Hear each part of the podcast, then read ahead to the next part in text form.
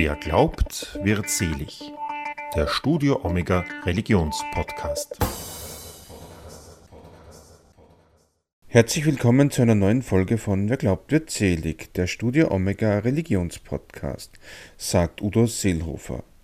In unserem Podcast begleiten wir Menschen auf ihrem Lebens- und Glaubensweg. Den Glauben vor allem durch die Musik mit anderen Menschen teilen und dadurch zu offenem Dialog und Glaubensleben inspirieren. Das soll die 2020 von Steffi Sandhofer und Konstanze Huber gegründete Initiative Weil wir glauben. Ich habe mich via Zoom mit Sandhofer getroffen und sie gefragt, wie es zu der Initiative kam. Im Gespräch erzählt sie mir außerdem, warum sie Worship-Musik kritisch sieht und wofür sie die roten Linien in der Kirche sind, mit denen sie sich kritisch auseinandersetzt. Am Anfang geht es darum, wo Konstanze Huber und sie sich kennengelernt haben. Die Konstanze und ich haben uns kennengelernt als Jugendliche über die katholische Jugend in Wien und haben gemeinsam dann uns richtig kennengelernt beim Sommerkurs. Das ist dieser Grundkurs für Jugendpastoral äh, für Pfarren und das war in Oberleis im Weinviertel. Warum ist für dich zum Beispiel, warum ist für dich der Glaube wichtig? Für mich ist der Glaube deswegen wichtig, weil er mich durch mein Leben trägt. So quasi, das ist so das Fundament, damit das Leben leichter ist, sage ich immer. So, mein mhm. Glaube an Gott hilft mir, alles leichter zu sehen, quasi ein bisschen easy ins Leben bringen quasi. Das ist für mich immer schon so gewesen eigentlich. Wie hast du denn zum Glauben gefunden? Ich bin katholisch sozialisiert aufgewachsen, das heißt, es war lang kein Thema, ob man gläubig ist oder nicht, weil man glaubt einfach aufgrund von Gemeinschaft in Kirche eingebettet, logischerweise als Kind mhm. schon, von klein auf, durch Eltern, durch Pfarrgemeinde. Eigentlich vieles, vieles sehr selbstverständlich und erst mit 14, 15, finde ich, so war so der Punkt, wo okay, katholische Jugend, dort habe ich ein bisschen mitgemacht und dann war klar, okay, nein, das ist für mich ganz, ganz ein wichtiger Punkt. Bin erst mit 16 zur Firmung gegangen, weil ich mir das nochmal genau überlegen wollte, ob das wirklich so ist und habe mich deswegen eigentlich schon sehr speziell dafür entschieden. Und es war nicht so, das ist so passiert, sondern schon auch eine bewusste Entscheidung ein Stück weit. Und mhm. immer halt sehr kritisch hinterfragt, muss man auch sagen. Was hast du denn alles kritisch hinterfragt? Erzähl mal. Ich kann mich erinnern an das Glaubensbekenntnis. Das ist ein Thema bis heute für mich, wo halt damals mit 14, 15 so, warum ist dieses katholisch da drinnen und was heißt das und warum muss ich das so beten und wie ist das denn mit den Evangelischen und ich finde das halt so blöd, warum haben wir nicht ein? Also so, das waren irgendwie so die ersten Fragen und genau, und dann wurde mir das halt erklärt von damaligen Jugendseelsorgern und dann habe ich immer mehr halt reingeschaut oder eben auch mit Bibelauslegungen. Also ich habe mich dann schon mit Bibelauslegungen auch beschäftigt. Aufgrund mhm. auch von Jugendgottesdienstvorbereitungen, muss man auch sagen. Wir haben immer Jugendgottesdienste vorbereitet mit den Jugendseelsorgern bei der katholischen Jugend. Und da war halt immer Vorbereitung, Bibelstellen komplett zerlegen und was heißt das und warum steht das so und wie tun wir da und also deswegen war schon immer das Kritische auch sehr wichtig für mich. Also mhm. ich war immer schon eine kritische Stimme eher von allen Dingen. Warum Macht, sind Pfarrer so, wie sie sind, zum Beispiel ja. auch. Macht dir das auch Spaß? Das ja, leider, ja. Warum leider? Nein, weil es anstrengend ist. Es geht halt nicht ohne. Also es ist, artet aus in, jetzt sitze ich nur mit Literatur. Also es ist ganz schlimm. Also es hat jetzt schon Ausmaße angenommen, weil mir halt, also über die Jahre hinweg ist mir wichtiger geworden, viele Standpunkte zu betrachten. Also ich war früher so, nur das klingt halt so blöd, aber das macht man halt, wenn man drinnen ist. So, man nimmt halt das, was man sagt, ja, das, mit dem kann ich auch. Das ist das Richtige.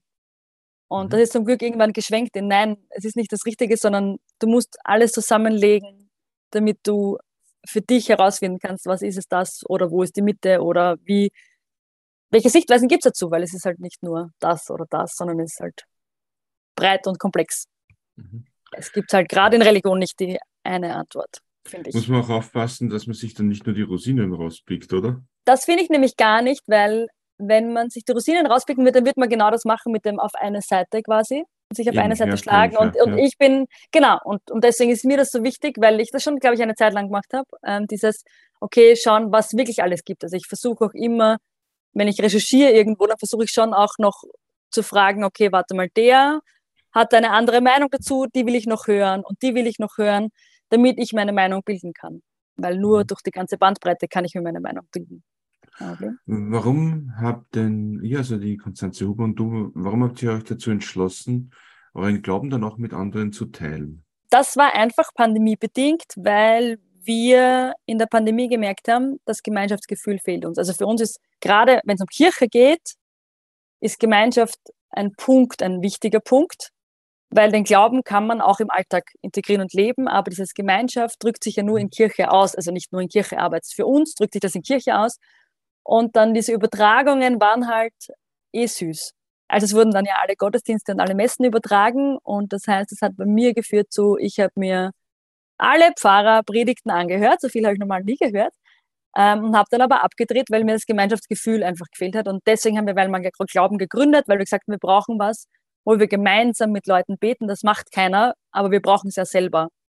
Und wir mhm. sind jetzt nicht so, die sagen, wir brauchen Sonntagsmesse, sondern wir brauchen beten deswegen haben wir dann, weil wir glauben, gegründet und haben dort einmal in der Woche am Sonntag am Abend eine Viertelstunde gebetet.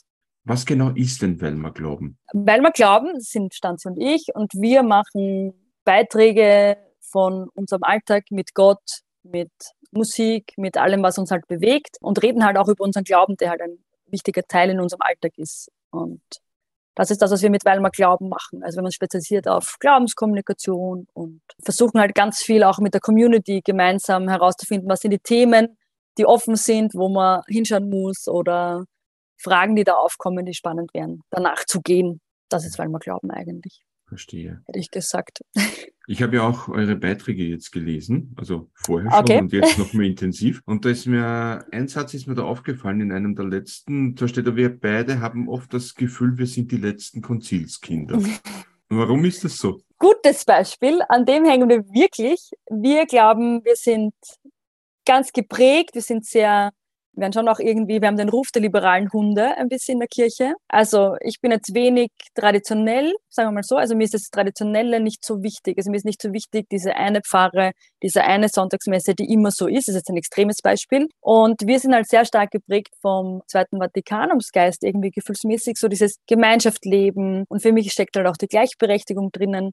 Und deswegen sagen wir auch immer, ist ein Beitrag von der Stanzi mit den Konzilskindern, dass wir halt irgendwie Konzilskinder sind, aber wir kommen halt gerade auch drauf, wir haben so wenig Ahnung davon. Es ist irgendwie so ein großes Thema und wenn uns wer fragt, sagen wir immer, wir glauben, wir leben den Geist zum Zweiten Vatikanum, aber genau wissen tun wir es nicht, weil das irgendwie für uns schwer einschätzbar ist, wie hat sich das, also weil da so viele Entwicklungen dazukommen und damit beschäftige ich mich gerade auch sehr viel mit diesem Thema. Zweites Vatikanum, Konzilskinder, wir, fühl, wir fühlen uns als solche, aber wie drückt sich das aus? Warum ist das so? Auch ein Grund von, weil wir glauben, die Gründung war halt schon auch, das kommt auch in diese Kerbe, dieses Gefühl, dass Kirche sich wieder zusammenschrumpft zu denen, die das Traditionelle gerne brauchen und mögen. Und das mhm. andere ist ein bisschen verloren gegangen. Und wir wollten ganz klar sagen, nein, uns gibt's auch. Und deswegen bieten wir das auch an, weil ich glaube halt auch immer an eine Bandbreite von katholischer Kirche. Das ist das, was ich halt immer urleibend finde an katholischer Kirche. Das ist das, warum ich auch katholische Kirche mag und dabei bin, weil du halt die gesamte Bandbreite hast. Und das ist für uns mit, weil wir glauben, war das halt noch einmal mehr ein, okay, irgendwie sind da ganz viele, die diese Sonntagsmessen und sehr traditionell ihren Glauben ausdrücken. Und wir machen das nochmal anders und das ist aber auch wichtig für Menschen, glauben wir. Deswegen Konzilskinder für sie. In dem Beitrag heißt ja, dass nach dem Konzil war ja richtig Aufbruchstimmung, aber vielen genau. Menschen ist unterwegs quasi die Luft ausgegangen. Was ist da passiert? Genau, das ist unser Eindruck, ein bisschen so Aufbruchstimmung und was ist passiert auf dem Weg? Das ist die Frage, die wir uns gerade ganz massiv stellen, ähm, weil ich beschäftige mich jetzt, fange jetzt, fang jetzt an mit Zweites Vatikanum, mich da speziell ähm, fortzubilden, auch für mich, ähm, um da ein bisschen einzutauchen, weil ich mir genau diese Frage stelle, was ist passiert? Warum sind wir stehen geblieben? Warum? Welche, nämlich bei mir geht es auch immer um Machtverhältnisse welche Machtverhältnisse spielen hier eine Rolle, weil das muss man einfach mitdenken, dass Menschen und Macht kann ich nicht aus der Geschichte ausklammern oder aus Konzilstexten ausklammern. Das funktioniert einfach aus meiner Sicht überhaupt mhm. nicht. Ich kann die Frage nicht beantworten, weil ich mich selber frage. Also mein großer Vorwurf ist gerade dieses, warum sind wir Konzilskinder und warum haben wir so wenig Ahnung davon? Worum es da wirklich gegangen ist. Wir glauben, dass da viele Liturgie drinnen war. Wir glauben, also auch viel in anderen Dingen. Und wir wollen einfach herausfinden, wo sind wir da jetzt abge abgebogen? Ich sage immer abgebogen. Also für mich ist es schon ein Abbiegen. Wo, wo sind wir verloren gegangen, dass wir uns so zusammenschrumpfen auf dieses homogene Ding und nicht mehr schauen, dass wir da variabel bleiben und dass wir da breit bleiben in katholischer Kirche. Das ist das, was für mich irgendwie so ist. Mhm. Und deswegen ist für mich dieser Geist verloren gegangen, weil auch, wir haben auch keine Zeit, also ganz wenige Zeitzeugen nur mehr, die davon berichten können. Und ich glaube, das sind schon Hausübungen nicht gemacht worden. Welche zum so Beispiel? Quasi. Ich glaube, dass es schon mehr gebraucht hätte in Pfarren, auch wenn sie, also da hat es ja früher Synoden gegeben und so Hausgemeinschaften haben sich gebildet. Da ist nie, also zumindest ich nehme an, es ist reflektiert worden, aber es ist nie so öffentlich oder so reflektiert worden, dass wir auch damit was anfangen könnten dass man da irgendwie Zugang dazu bekommt, wie funktionieren diese Hausgemeinschaften, was ist daraus geworden in der heutigen Zeit. Es gibt ja Pfarren, auch in der Diözese Wien, die ja schon sehr stark das umgesetzt haben oder genau in dieser Zeit da viel umgesetzt haben. Mhm. Warum ist es in diesen Pfarren geblieben? Es gibt so viele Priester, die das gelebt haben, aber warum ist das so verbabbelt? Also warum ist das so kleinteilig geblieben und warum hat man es nicht geschafft, das breit zu schalten? Also ich, mir fällt, also mir fällt jetzt auf, ich muss mich jetzt wirklich hinsetzen und mich da richtig reintigern in das Thema, weil ich draufkomme, ich mhm. habe wenig Ahnung. Weil vielleicht ist es eh überall in Kirche schon Uhr drinnen und ich sehe es nur nicht. Aber wir haben relativ wenig Ausbildung in dem bekommen. Irgendwie ist es zu nah wahrscheinlich, dass es noch nicht so geschichtlich ist, dass man es lernen wird. Ich habe keine Ahnung. Aber das ist das, was uns irgendwie auffällt. Das ist irgendwie so, vielleicht ist es auch zu selbstverständlich geworden, dass keiner mehr drüber das erklärt hat. Also na, ein Punkt ist halt einfach auch so mit, mit Bibelbeschäftigung. Ich finde, das haben wir auch gemacht. In der katholischen Jugend haben wir es viel gemacht, auch in Jugendgottesdienstvorbereitung. Aber wir haben uns, also ich glaube, dass es wenige Angebote gegeben hat für junge Leute, das ansprechend zu gestalten. Es hat immer mhm. gegeben auf theologischen Fakultäten und theologischen Kursen, also auf diesen speziellen Instituten.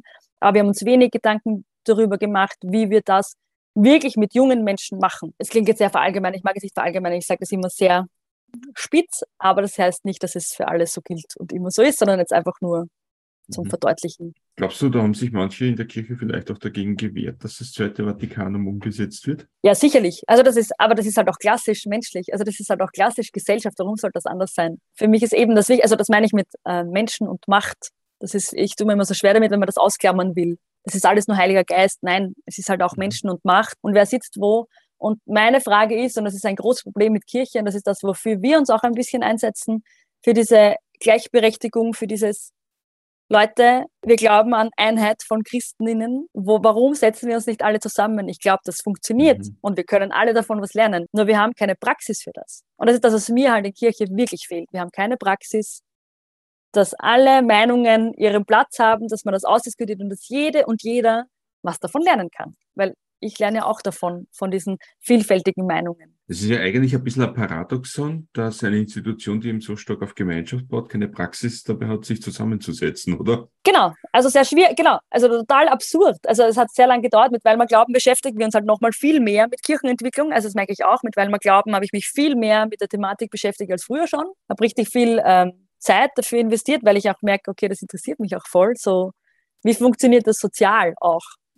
Und wir haben halt einfach wenig Konfliktkultur. Wir haben wenig, wir versuchen halt immer, sage ich immer auf Garde, so von früher, bip, bip, bip, wir haben uns alle lieb. Aber das bip, bip, bip, wir haben uns alle lieb, hat uns halt, glaube ich, massiv geschadet. Weil das bip, bip, bip, wir haben uns alle lieb, hilft halt, dass dir in deiner eigenen Bubble super geht und du dich wohlfühlst und du nichts hinterfragen musst und dass du nehmen kannst und dass du ausleben kannst, aber dich halt auch nicht weiterentwickeln kannst und dich auch nicht öffnen kannst für andere Perspektiven. Und das finde ich halt schade dran fehlt uns ein bisschen die Fähigkeit, dass wir uns zusammenstreiten, oder wie?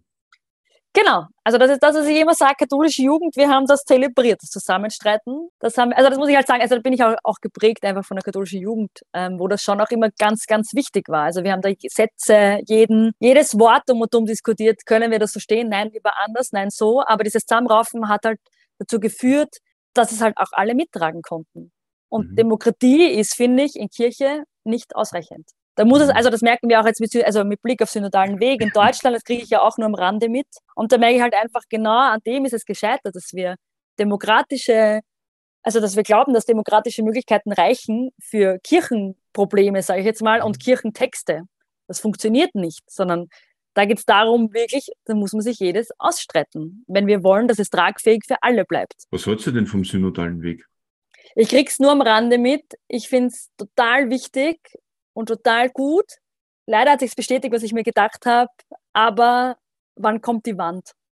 Mhm.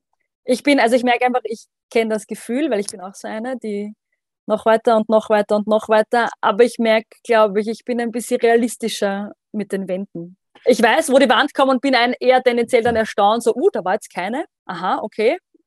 Oh, damit habe ich nicht. Also ich baue mir die Wände früher im Kopf realistisch, zu wissen, ah, okay, ich glaube, da renne ich an und da renne ich an und da renne ich an. Und im synodalen Weg, glaube ich, ist da halt, das ist das Problem an Kirche. Es ist halt auch so emotional, weil halt jeder sein Ganzes da reinhaut.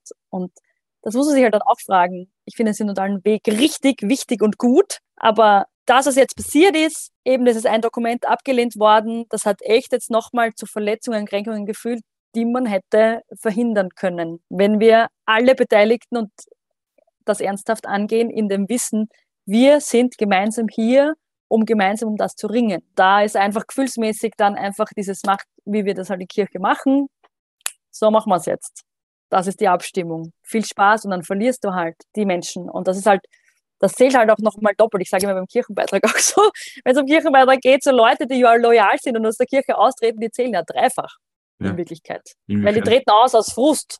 Ja. Also die sind ja, also wenn ich immer denke, ich sage immer, ich bin gespannt, ob ich mit 60, also ich glaube 60 ist so, wenn ich 60 bin, dann ist der Punkt auszutreten. Weil wenn ich dann dort stehe und sagen muss, das habe ich vor 40 Jahren schon gesagt, dann muss ich wirklich austreten.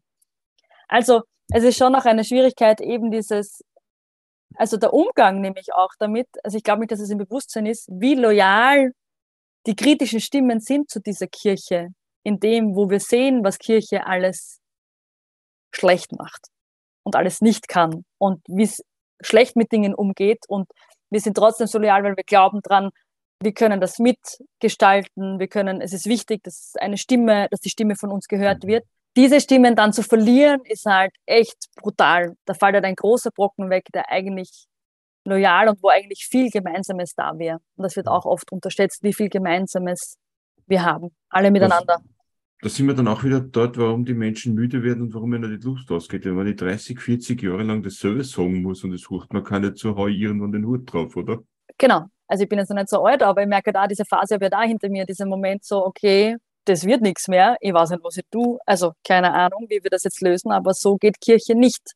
Und weil man glaubt, muss ich auch sagen, ist wahrscheinlich auch genau so ein Stück weit genau das, wir haben irgendwie unseren eigenen Bereich geschaffen, um zu sagen können, okay, passt, so kann ich in dieser Kirche sein.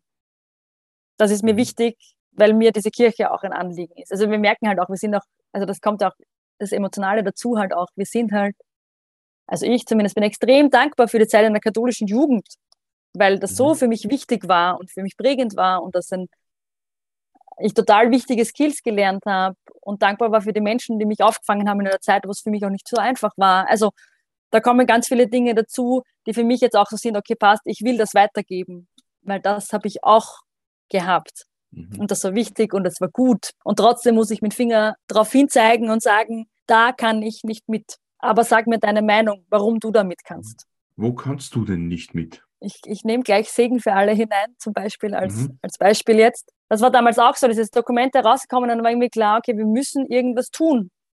Weil es, für mich ist es einfach so völlig absurd. Wir segnen Fahrräder und Kuscheltiere, aber wir können Menschen nicht singen. Also, was?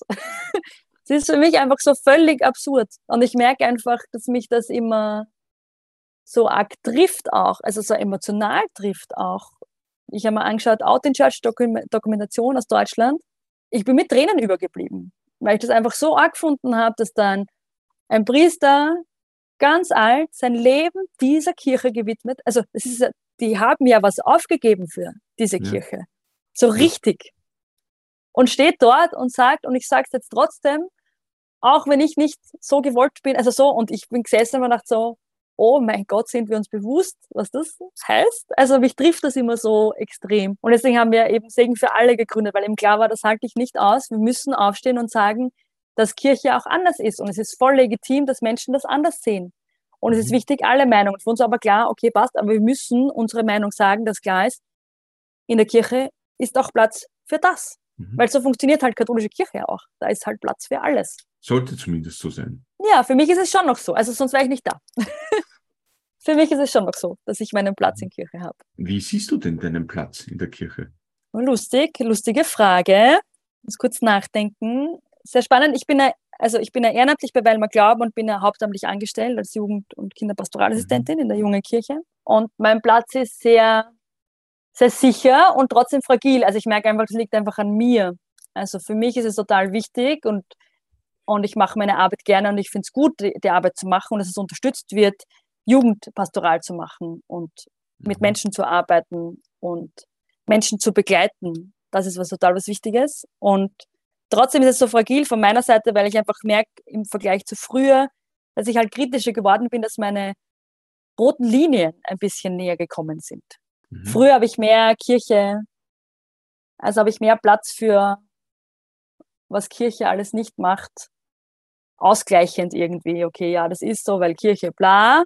Und diese roten Linien sind ein bisschen näher gerückt für mich so. Ich, also bis jetzt bin ich noch nicht in die Situation gekommen, aber so, mein Platz in Kirche ist irgendwie mittendrin und aber trotzdem auch schon am Rand stehend. Aber auch weil ich halt immer mit Menschen zusammen bin, die mit Kirche jetzt nicht was zu tun haben. Von dem jetzt auch nicht fehl am Platz oder so gar nicht, sondern eher so mhm. brückenmäßig auch ein bisschen.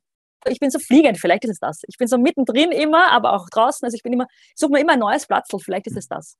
So eine fliegende Brückenbohrerin. Ja, voll, genau. Ein großes Thema, wo wir glauben, ist ja auch die Musik. Warum ist genau. euch Musik so wichtig?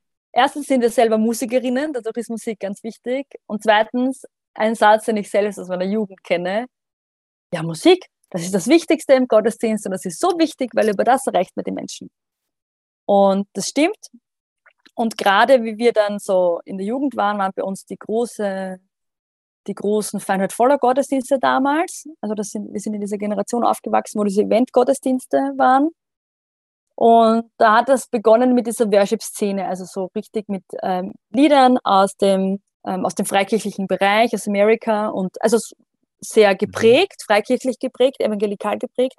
Und damals haben wir uns noch gar nicht so viele Gedanken darüber gemacht, aber mit der Zeit, wie wir auch damit begonnen haben zu arbeiten, in Jugendgottesdiensten auszuwählen und weil wir, und das war wichtig, und es war ein gut, gut, dass da kritisch hinterfragt wurde, weil halt dann auch immer hinterfragt wurde, warum ich dieses Poplied für einen Gottesdienst verwenden darf mhm. habe ich begonnen, mich zu spezialisieren darauf, warum ich Lieder im Gottesdienst verwenden darf und wo ich die liturgisch warum einsetzen darf. Also ich habe sehr viel Argument, also es war eigentlich aus einer Not heraus, dass ich argumentieren habe müssen.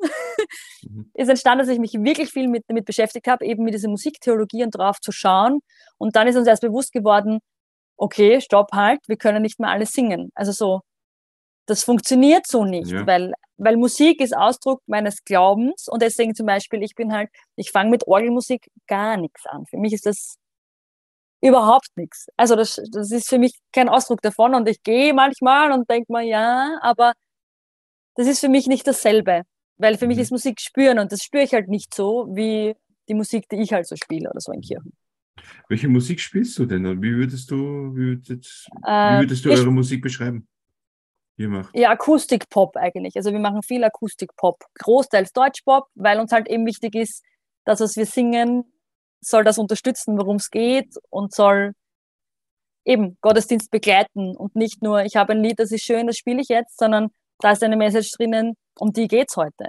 Äh, apropos Musik, was mir auch ähm, aufgefallen ist beim Beitrag, ihr seid bei der Worship-Musik ja. ziemlich kritisch, oder? Warum, wir sind sehr kritisch. Das, ja. Warum ist das so? Was, also vor allem bei einem Lied bist du ja sehr kritisch. Du hast das Beispiel genannt, eben in einem Video, das Lied Mutig komme ich vor dem Thron. Ja, das ja. ist mein Lieblingsbeispiel. Das, also dieses, dieses Lied sagt alles in einem Ding. Also mutig komme ich vor dem Thron ist genau, also ist genau das perfekte Beispiel, weil an dem zeigt sich's. Wir sind deswegen kritisch, weil wir glauben, dass Lieder unterstreichen das müssen, was wir glauben quasi. Das ist so meine Grundlage, wenn ich Lieder für den Gottesdienst auswähle. Das heißt, ich schaue ja auch, dass Lieder für die Gemeinschaft passen, die vor Ort ist. Das heißt, das ist auch mhm. immer eine Mischung für, wenn ich jetzt einen Gemeindegottesdienst mache, Familiengottesdienst, dann schaue ich halt, dass es für die Kinder dabei ist, für die Familien, aber auch für die Jungen. So. Und auch für die Alten, also dass man eine gute Mischung macht. Mutig komme ich vor dem Thron ist ein gutes Beispiel, weil so funktioniert halt Worship-Musik. Der Sound ist mega. Das Lied ist musikalisch von dem, hast du aber 120 Prozent einen Ohrwurm. Du mhm. hörst es einmal, du hast das, die Melodie im Ohr.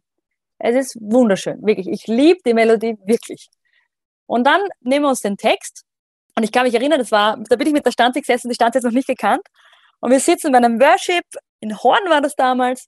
Und wir sitzen und ich sage, so, Stanze, jetzt kommt das Lied, bitte schau, wo du Zeilen verändern würdest. Also wir sind immer so, wenn wir ein Lied haben, wo wir merken, das ist gut und das, sind einfach nur ein paar Sätze, die irgendwie nicht theologisch erklärbar sind für uns oder die sich nicht ausgehen. Ich, ich habe den Text nicht da vom ähm, Mutti komme ich vor dem Thron, aber so durchbohrte Hände halten mich. Das ist zum Beispiel so ein, eine Satzzeile, die mhm. drinnen ist. Und, und dann frage ich mich, okay, und ich bin halt auch noch sehr lastig mit Bildern. Und denke ich mal, ich spüre nur Blut und sonst nichts. Und ich weiß nicht, ob das das ist, was mir gesagt werden will mit dem Lied und kann ich das anderen Leuten aufdrücken und kann ich das auch wieder reinholen. Mhm. Also für uns ist halt auch Musik, Musik, gerade diese Worship-Musik ist ja logisch, das wollen wir auch, Emotionen vermitteln. Worum geht, wir wollen ja auch Menschen berühren, auf das legt es ja auch ein bisschen an, die Musik und das macht die Worship-Musik ganz extrem. Aber dann diese Sätze zu verbinden mit ich bin so klein und Gott ist so groß und ich bin so sündig, ich mhm. kann überhaupt nichts quasi. Und der Satan, genau, dann kommt eine Zeile, Satan flößt mir Zweifel ein.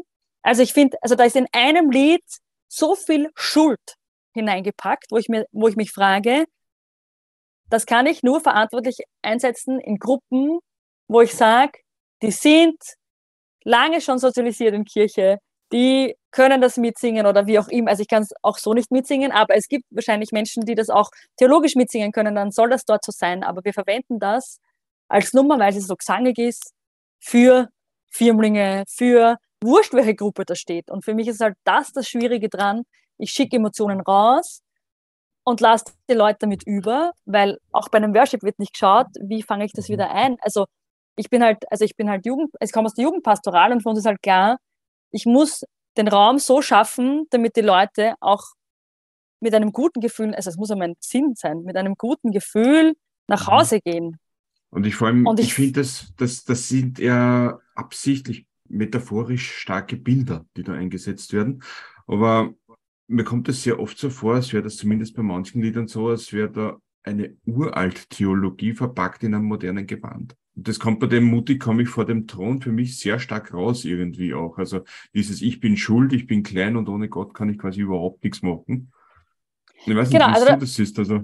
Das Problem ist genau, also das Problem ist, dass es genau aus dieser, es kommt halt aus dieser, aus diesen freikirchlichen Kontexten.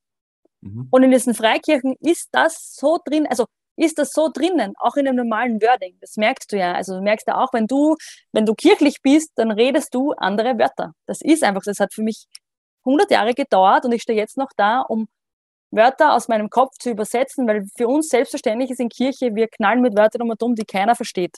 Mhm. Das heißt, die Lieder, die da kommen, sind, die importieren wir uns auch. Also das sind diese evangelikale, freikirchliche Sichtweisen, wo ich mir nicht sicher bin, ob die Leute, die das auswählen, sich dem bewusst sind, dass sie das, mhm.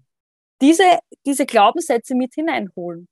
Und tut mir leid, es ist halt nicht mehr so. Also das ist, glaube ich, auch oft drinnen so dieses, wir feiern mit im Gottesdienst und die Leute haben noch alles gesungen. Also so, das ist ja mhm. nicht so wichtig und man kriegt ja nicht alles mit. Das ist halt auch nicht mehr so. Weil es gibt halt eben genauso Leute wie mich, die drinnen sitzen und schon das, also ich habe meinen Jugendlichen auch immer gesagt, singt bitte das mit, was ihr glaubt. Und bete das mit, was du glaubst. Und wenn vom Glaubensbekenntnis ein Satz überbleibt und das jeder konsequent durchsetzt, wird der Pfarrer draufkommen, ups, oder die Pfarrgemeinde, wir sollten vielleicht zum Glaubensbekenntnis was machen. Weil irgendwie haben wir uns schon lange nicht mehr damit beschäftigt. Mhm.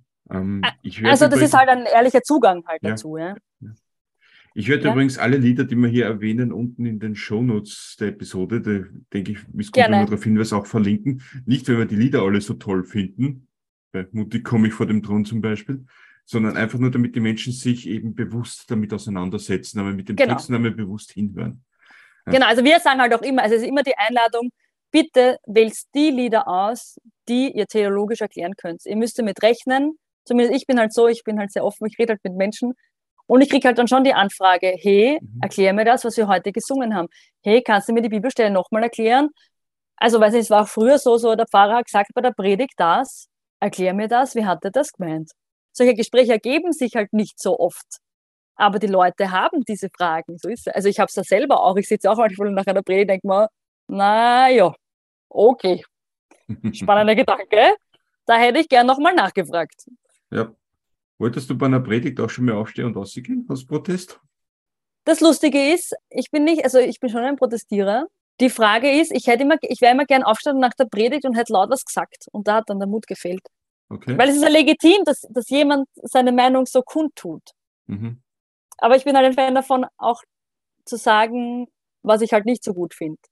Aber, das muss ich auch sagen, ich bin halt auch ein Fan davon, das gibt es auch nicht, die gerne Predigerin zurückmeldet, dass es gut war. Weil das ist auch nicht oft so. Muss man auch sagen, da bin ich auch eine von den wenigen, das weiß ich sogar. Also das ist so, das hören, glaube ich, Menschen, die predigen, nicht so oft. Mhm. dass es gut war, was sie gesagt haben. Ist ja auch ganz nett, wenn man das einmal, wenn man mehr Rückmeldung kriegt, eine positive wahrscheinlich für die Leute, oder? Ja, voll.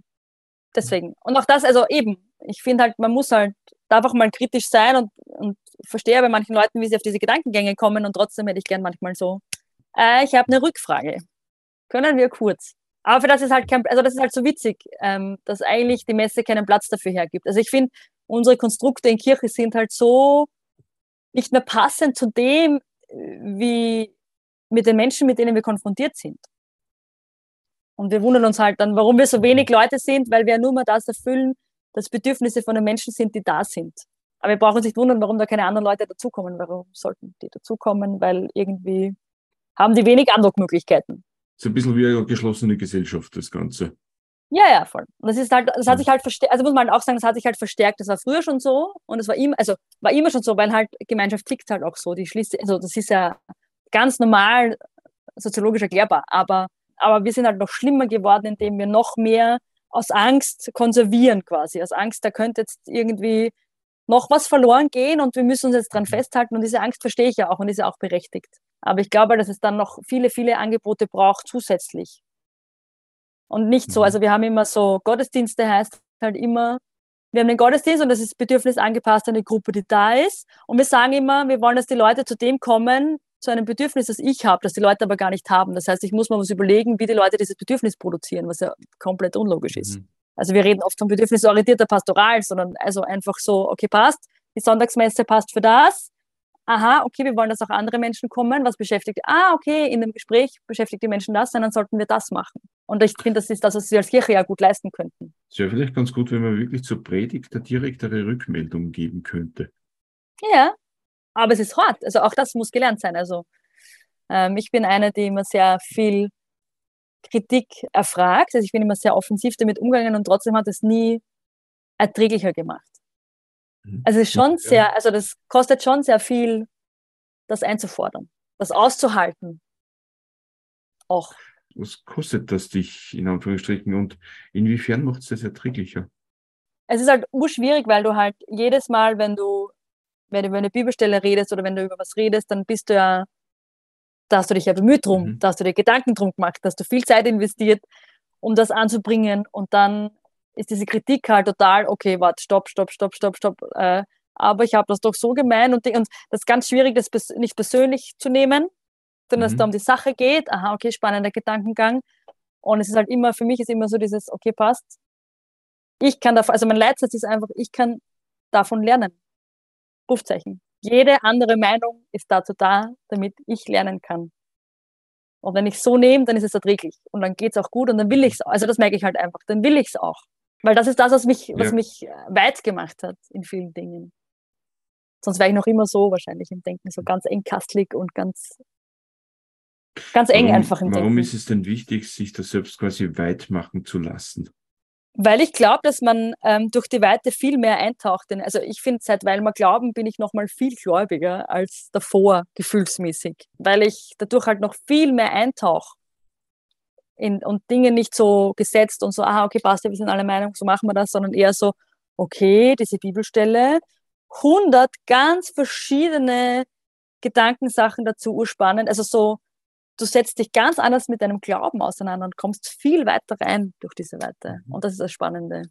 Es erinnert mich an eine Folge, die wir jetzt vor ein paar Monaten gemacht haben mit der Eva Puschotz, wo es um feministische Lesart der Bibel geht. Mhm. Und warum man das oft so gegen den Strich lesen muss und äh, eben auf sehr überraschende Ergebnisse kommt. Ich glaube, die könnte dir auch gefallen. Ziemlich sicher, ja. Ist auch ein Anliegen. Also ich merke einfach so dieses, Thema Frauen in der Kirche, nur dass ich halt, also da bin ich jetzt auch schon drauf gekommen, dass mir da mehr um die Gleichberechtigung geht. Also ich merke, mir geht's nie, also mir geht's nicht so darum, Frauen müssen in der Kirche Priester, also so quasi das Einzige, Frauen müssen Priesterinnen sein werden, sondern mir geht's darum, Gleichberechtigung in Kirche.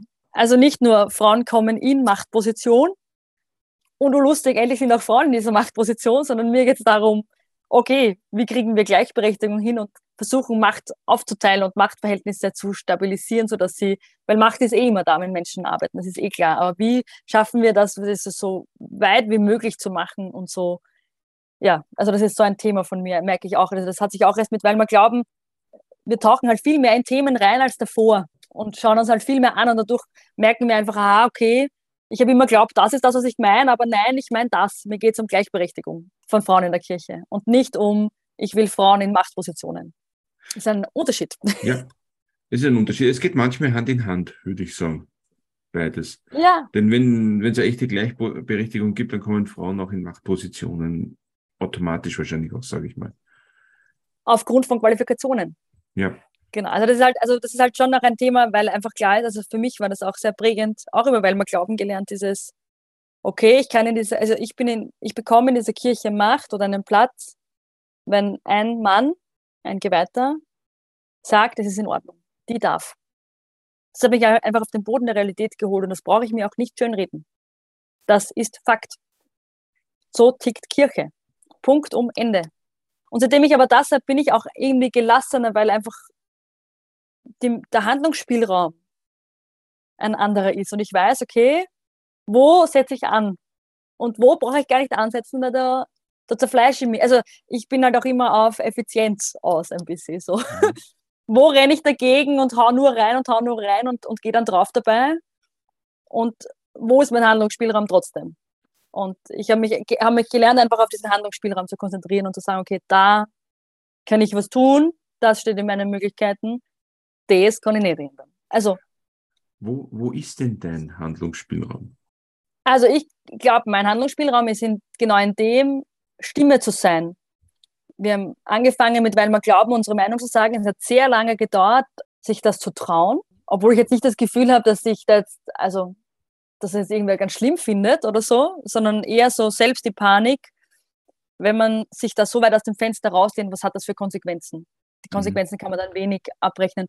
Und wir sind aber drauf gekommen, nein, es ist aber wichtig, weil das ist ja das, warum wir in Kirche sind und sagen jetzt einfach, warum wir in Kirche sind.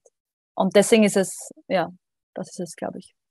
Kommen wir noch mal kurz zurück zur Worship-Musik. Gibt es eigentlich Worship-Songs und Musikerinnen und Musiker, die dir taugen? Ja, die gibt's. Und das Lustige ist jetzt, also ich kann jetzt nicht sagen, dass eine Band alle Lieder super duper Worship passt. Aber ein Beispiel zum Beispiel von der Outbreak Band, ein Lied ist urschön, zu Hause mhm. heißt es. Outbreak zu Hause Band, heißt das okay. Lied. Outbreak Band zu Hause. Also, und von der Band gibt es ganz vieles, das mir überhaupt nicht taugt. Deswegen bin ich auch Fan davon, auch wirklich, ich schaue mir immer, was am, immer am Freitag kommen neue Lieder raus und ich höre mir immer alles an. Also ich bin jetzt nicht so, die sagt, diese Band, das geht gar nicht, weil es, weil natürlich merkt man auch, die verändern sich ja auch. Die entwickeln sich ja auch weiter, da tut sich ja auch was, langsam aber stetig. Und deswegen bin ich da ein bisschen vorsichtig und wir haben halt auch viele, ich habe halt ein, eine Worship-Nummer, die kommt aus dem Deutsch-Pop-Bereich, die hat die nicht als Worship-Nummer konzipiert, sondern es ist eine Deutsch-Pop-Nummer. Welche, welche ist das? Das ist ähm, Leise von Florian Künstler. Und hm. also so, also ich bin da sehr offen. Also ich finde, das ist auch das Wichtige, dass man da offen bleibt und nicht sagt und nicht so in die Schublade steckt, so das geht gar nicht, die Band. Pff. Sondern diese Band hat noch nicht so viel produziert, wo ich sage, das geht, aber vielleicht kommt ein Lied. Das, das genau das kann. Sein, es ja. kann sein. Also man weiß es halt nicht. Und deswegen mhm. immer einfach wirklich alles anschauen. Mein Lieblingslied, das so ein bisschen auch so in die Richtung geht, ist Rückenwind von Martin Pepper. Kennst du das? Ah, das ist eine sehr alte Nummer. Wir haben sie ja. ähm, hunderttausendfach gespielt, deswegen können wir es alle nicht mehr hören. Okay. Und für mich ist es halt so, meine Jugend, dass ich es nicht mehr hören kann. Also letztens hat sich wieder gewünscht und ich wollte es verhindern und nein, und es passt schon, stimmt, das können alle. Aber ich bin halt schon auch dafür, dann neue Lieder reinzuarbeiten. Was und nicht nur, auch, ja. Also, wir haben es ein bisschen extrem gemacht. Wir haben so, weil da nur mal die alten waren, haben wir ganz, ganz viel neue. Das war auch ein Blödsinn, sondern eher so ein Mittelmaß ist, glaube ich, mhm. ein guter mhm. Weg. Habt ihr eigentlich auch schon Rückmeldungen auf eure Aktivitäten bei wir glauben und so erhalten? Ähm, ja, sicher. Weil, ja, welche denn? Welche denn? prinzipiell geht viel über die Beiträge. Wir haben halt Beiträge auf unserem Blog oder eben auf Instagram oder auf Facebook. Und da kommentieren halt Leute auch ihre Meinungen dazu. Und das sind, das ist halt einfach so, so funktioniert halt Bubble, also so mhm. diese inneren Kreise funktionieren so. Da sind halt ganz viele, die das unterstreichen oder die dann noch Sachen ergänzen in diese Richtung, die wir auch sagen. Aber natürlich ähm, kommen dann und wann auch Kritik und das ist mhm. wichtig mhm. und lustigerweise kommt immer viel zu wenig. Also wir haben immer Beiträge, wo wir uns denken, so jetzt, jetzt kommt die Kritik und dann kommt die aber nicht und wir merken halt, was ich schade finde, ist, dass diese Kritik oft dann so in persönlichen Nachrichten oder so kommt. Und das finde ich immer so blöd, weil warum das, also wir wollen ja die Beiträge, also mir ist es ein Anliegen, dass da alle Meinungen drunter stehen mhm. und nicht ähm, nur dieses eine, sondern eben, ich habe jetzt einen Beitrag gemacht zur Taufe und es ist eben spannend, da kommen dann eben so kritische Aspekt dazu, naja, aber das ist das. Genau, das mhm. will ich hören. Auf das lege ich es ja an, dass ich will, dass unsere Leute, die sich zu, zu, uns kommen, auf Instagram zum Beispiel sehen, aha, okay, und da hat der diese Meinung und da hat er diese Meinung und es gibt die Möglichkeit, das zu diskutieren. Hättest du da lieber öffentliche Diskussion, wo man auch dann öffentlich sich gegenseitig die Meinungen austauschen kann, etc. Genau, das ist das, was mir, also weil dann haben ja alle was davon. Da mhm. können ja alle lernen. Also das ist für mich halt, also das ist halt auch Meinungsbildend. Ich finde es halt eben, wir haben einen Beitrag und es ist halt eine Meinung. Und es ist schön, wenn dann mhm. alle sagen, super, super, super, aber ich finde es halt cool, wenn man da eben auch die verschiedenen Parts drunter hat. Aber das ist halt, so funktioniert das halt auch nicht. Also Social Media ist halt auch nur Social Media. Das ist halt auch ein soziales Gefüge, das sich irgendwie sortiert nach Gruppe. Ist halt einfach so. Du bist halt in deiner Gruppe drinnen und kannst nur schwer raus. Warum ist es denn aus deiner Sicht als glaubender Mensch wichtig, eben über seinen Glauben da auch in der Öffentlichkeit eben zu diskutieren und seinen Glauben auch zu teilen. Das ist halt Christentum on the point. also, wie sind Christinnen und Christinnen entstanden? Ähm, genau aus dem heraus, dass wir über unseren, über unseren Glauben reden und wir vermissen halt, zumindest in den letzten Jahren, vermissen wir das halt, dass man das gemacht hat, über den eigenen Glauben zu reden, weil nur das, also Glaube ist ja für mich hilfreich, für mein mhm. eigenes Leben. Warum sollte ich nicht erzählen davon? Weil ich erzähle ja auch, wenn ich irgendwas urleibend finde und kaufe, erzähle ich es ja auch meinen Freunden und sage, hey, das ist urleibend, hast du es schon gesehen? Oder hey, das Lied musst du unbedingt hören, urleibend. Ja. So. Und warum soll das nicht über den Glauben sein? Weil Glaube ist ein Teil von meinem Leben. Also es ist eigentlich so unlogisch, dass wir uns so schwer tun und darüber nachdenken, ob man das tut oder nicht. Also das ist so die Nachsicht auch jetzt auf, weil wir glauben, also wir haben 2020 gibt es uns und so dieses, oh mein Gott, wie sehr hatten wir drinnen, dass wir nicht drüber reden. Wie absurd ist das? Weil es ja darum geht, aus unserem Alltag zu, also wir reden ja mhm. nur Dinge, die irgendwie daherkommen. Es ist ja nicht so, dass ich jetzt da, oh Gott, welches Thema nehme ich, sondern so, oh, das Thema ist gerade bei mir da. Warum soll ich nicht mhm. drüber reden? Das ist ja ganz logisch. Wir haben halt immer irgendwie zurückgehalten, aber es ist irgendwie idiotisch, das zu machen. Ja, vor allen Dingen, das heißt ja auch eben, dass man rausgehen und das teilen soll. Also das Wort Gottes verkünden quasi, steht ja auch schon in der Bibel, oder? eh. Und ich, ich bin jetzt gar nicht so, die sage jetzt Wort Gottes verkünden, sondern einfach durch, ich glaube, dass man durchs Handeln halt mehr sieht als durch das Leben, also und durch das Leben. Also es hilft mir halt nichts, ähm, Gottes Wort zu verkünden und was anderes zu tun. Tue ich mir halt auch schwer. Also ich bin jetzt weniger die, die die Bibel klatschend auf die Leute schmeißt mit hier hast du. Ja. sondern einfach das, was mir hilft, was mein Alltag ist, erzählen, was von meinem Alltag ist, so wie halt mein Leben ist. Das ist ja ganz was Normales, Soziales. Okay, eine letzte Frage habe ich noch. Ähm, ja. Welche Projekte wird es denn jetzt in naher Zukunft von euch geben? Genau, also wir arbeiten gerade an einem Talk-Format.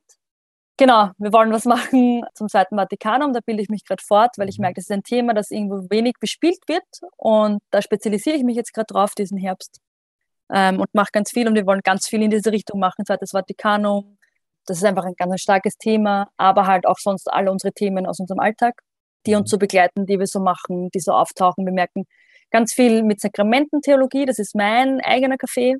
So, mhm. warum haben wir Sakramente und sind die Zeichen noch die richtigen oder worum geht es da im Hintergrund? Also, also das sind so meine Spezialgebiete quasi, die Standseite nochmal andere. Und natürlich machen wir wahrscheinlich wieder unsere Musikformate und Gebete und wir merken einfach, es ist total schwierig. Also wir haben einfach gemerkt, in der Pandemie hatten wir einfach viel, viel Zeit über für Ehrenamt und weil wir glauben, ist halt ehrenamtlich und lebt von Spenden und es ist halt nur und wir merken halt einfach, wie schwer wir uns tun, da so viel, also wir haben sehr viel produziert einfach auch in der Pandemie und das war echt viel Arbeit und wir merken einfach jetzt, es schwerer in den Alltag integrierbar ist, als wir uns das vorgestellt haben. Also mhm.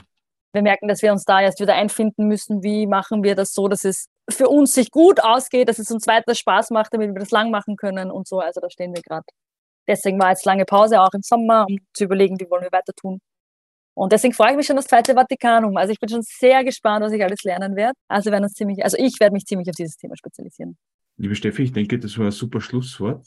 Vielen lieben Dank, dass du dir die Zeit genommen hast für das Gespräch. Danke für die Einladung. Voll nett, Dankeschön. Das war Wer glaubt wird selig, der Studio Omega Religionspodcast für heute. Wenn Ihnen dieser Podcast gefallen hat, dann empfehlen Sie uns weiter und folgen Sie uns auf Instagram, Twitter, Facebook oder auch auf YouTube. Die im Interview erwähnten Songs finden Sie in den Show Notes. Und Infos zu Weil glauben gibt es unter www.weilmerglauben.at. Auf Wiederhören und bis zum nächsten Mal, sagt Udo Seelofer.